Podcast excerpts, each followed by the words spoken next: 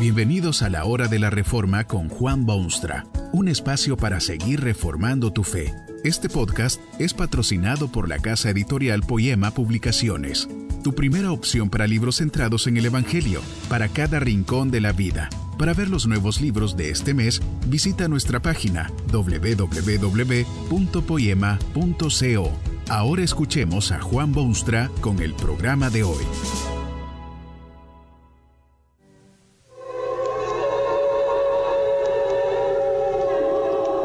Tiemblan los montes, se conmueve el templo, el día huye, se ha rasgado el velo, y el traidor reventado cuelga inerte, se aplastan sus entrañas en el suelo.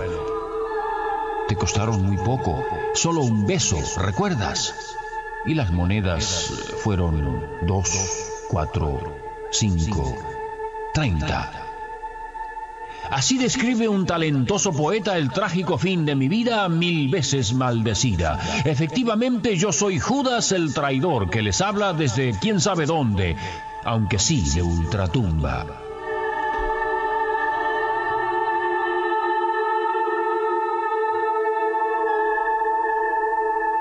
Fue el egoísmo, la ambición desmedida, sueños carnales, deseos puramente humanos los que me arrastraron de la cúspide de la gloria a la ciénaga del más nefario acto de la historia. Fui designado, seleccionado entre miles para ser discípulo y apóstol de Jesucristo. Pero el veneno mortal del pecado, la insidia de las malas compañías, el sonido ensordecedor de relucientes monedas me llevaron al discipulado del demonio. Permití que el mismo Luzbel se metiese en mi alma ruin y le vendí, por nada, lo más precioso que hay en el mundo, mi vida entera. Cierto es que deben haber, para el cumplimiento de los divinos designios, gente de toda clase, malévolos inclusive, pero cuán doloroso es llegar a ser el personaje que, por 30 piezas de plata, vende, traiciona, comercia, dispone del Hijo mismo de Dios como si fuese unos kilos de carne, un paquete de azúcar, un producto negociable. Eso fui yo. Vendí al Señor Jesús por unas monedas ruines y lo entregué en manos escarnecedoras. Por eso me llaman Judas el traidor.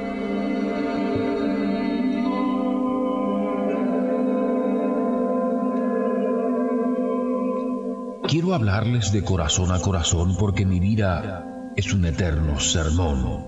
Las cosas que yo hice son luces en la senda de la vida, luces que advierten al caminante del peligro que se aproxima en la marcha del hombre. Mi conducta personal es un letrero bien legible a la ribera de la gran carretera de la vida que exclama con voz estentoria, ¡Peligro! ¡Peligro!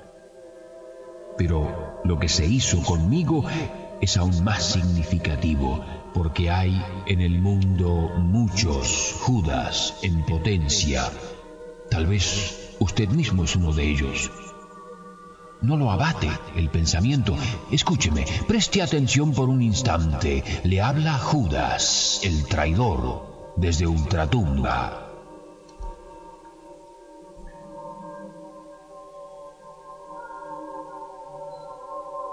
Quizá usted se ofendería para toda la vida si alguien le dijese que es un Judas. Quiera Dios que no sea un Judas ni cosa parecida. Pero hay mucha gente que encierran en su capullo esa negrísima flor de la oportunidad desperdiciada. ¿No ha oído usted acaso del glorioso Evangelio de Jesucristo? Fue su oportunidad, su momento de decisión y su encrucijada en el camino pero rechazó la oportunidad por ganarse galones que se oxidan y corrompen. Tuvo miedo de entregarse a Jesucristo porque no cabía dentro de sus requisitos personales que había necesidad de un Salvador. Él lo llamó a usted a servirle con todos sus talentos, pero usted puso sus talentos en otro terreno o los escondió debajo del frío suelo. Hasta pudiera ser que, por hacer un negocio redondo y provechoso, dejó su fe en Cristo en un cajón de la casa o en el bolsillo de su chaleco. Oportunidad desperdiciada. Tal vez la voz de Dios ha despertado su conciencia adormecida, pero usted la sepultó nuevamente con excusas mil y con razonamientos dementes y con deseos impuros. ¿No le ha dado Dios a usted potente intelecto, sabiduría, una educación universitaria, una madre santísima, un puesto privilegiado? Fíjese, fíjese un momento lo que ha hecho con semejantes bendiciones. En el decurso del tiempo, su vida se desliza sobre rieles que conducen a perdición eterna, al lloro y al crujir de dientes. Usted tiene una posición de responsabilidad inmensa. Podría hacer grandes cosas para el mundo y para Dios un padre de tiernos niños, esposo de una fiel mujer, patrón de humildes obreros, capataz de una cuadrilla, supervisor de un sindicato, maestro en una escuela, profesor en la universidad, gobernador de su departamento, alcalde de su ciudad, o vaya uno a saber qué otra cosa le ha dado Dios en su sabia providencia.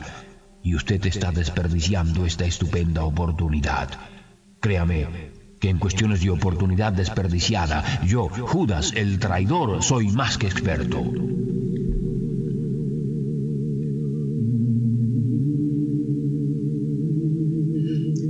El diablo se apoderó de mí muy temprano en la vida. Jesús lo sabía, bien que lo sabía, y bien que me lo hizo saber a mí. Recuerdo claramente aquel momento cuando muchos se asustaron de lo que significa seguir a Jesucristo y le dejaron. Se produjo un intercambio de palabras. Pedro, el más impulsivo de los apóstoles, como siempre, habló por el resto de nosotros y dijo que ellos no abandonarían al Hijo de Dios. ¿Sabe usted lo que respondió Jesucristo en ese momento? Esto fue lo que dijo. ¿No os he escogido yo a vosotros los doce y uno de vosotros es diablo? Jesús lo sabía y yo sabía que él sabía. Jesús habló muchas veces del peligro que resulta del amor al dinero, pero yo jamás me di por aludido. Prefería desoír tales expresiones y dirigirlas al público en general.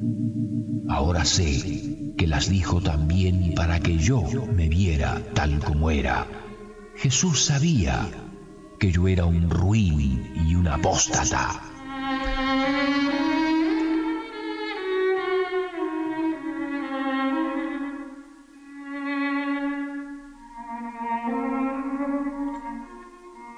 Pero lo que me hace llorar ahora después de estos larguísimos siglos es que Él a cada paso me dio oportunidad de separarme, de enderezar mis caminos torcidos, de reformar mi conducta, de arrojarme en sus brazos de amor y empezar de nuevo para empezar bien.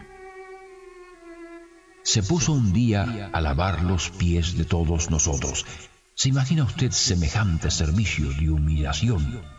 Al hacerlo, siguió hablando, y entre las cosas que dijo, recuerdo esta punzante palabra. Vosotros limpios estáis, aunque no todos. Era como si me estuviese diciendo, Judas, Judas, yo sé tus planes, conozco tu siniestro complot, no eres limpio, Judas, pero estás a tiempo de limpiarte. Qué paciencia la de mi Salvador para conmigo. Recuerdo también aquella última cena que tuvimos juntos, los apóstoles y Cristo. Reinaba un ambiente de solemnidad y sano misticismo.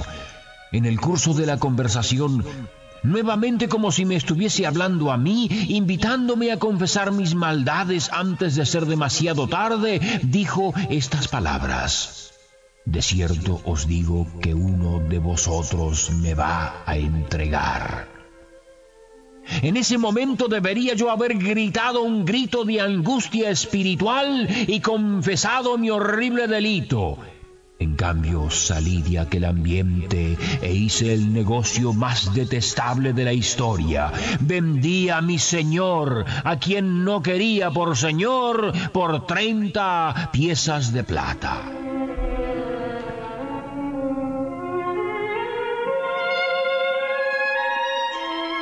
Los poetas como Dante me han puesto en los círculos más aborrecibles del infierno, dando alaridos continuos e indescriptibles en lenguaje humano. Pero poco importa dónde me hayan puesto los poetas. Lo importante ahora es ¿Qué hará usted con el Cristo? Esta es la más maravillosa oportunidad que se le ha presentado hasta este momento.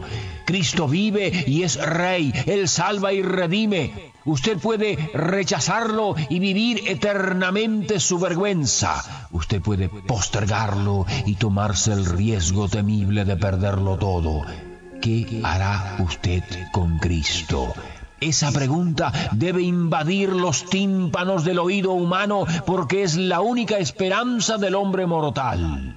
La oportunidad se mece ante sus ojos ahora mismo, porque le hablo con sinceridad absoluta cuando le digo a usted que no hay otro nombre dado a los hombres en que pueda usted ser salvo.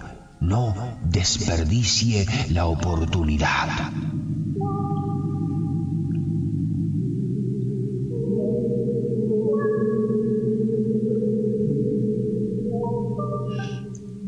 Muerte fue horrible. En desesperación por la bajeza de mi crimen, quise devolver a mis cómplices ese dinero manchado de sangre inocente.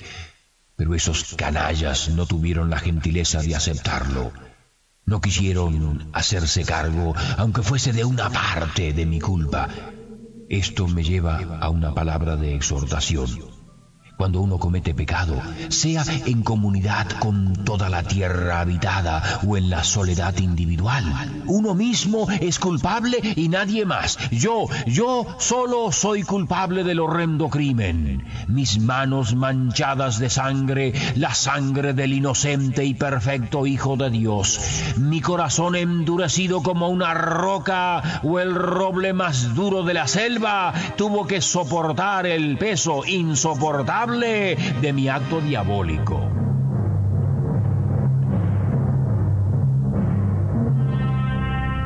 Espero que usted jamás llegue a ser como yo, un Judas traidor pero antes de partir nuevamente para mis regiones de residencia en la zona de ultratumba, permítame amonestarlo sobre la personalidad, la individualidad de su culpa. No podrá usted culpar a la sociedad que lo produjo, ni a las estructuras dominantes, ni a las leyes vigentes. Será allí en la quietud del análisis eterno culpa suya y de nadie más. Si rechaza usted el Cristo y sus amantes susurros, es tan condenable como lo que hice yo. Yo también desperdicié la oportunidad de mi vida. Por amor de Dios y el suyo propio, no la desperdicie usted, se lo dice Judas, el traidor.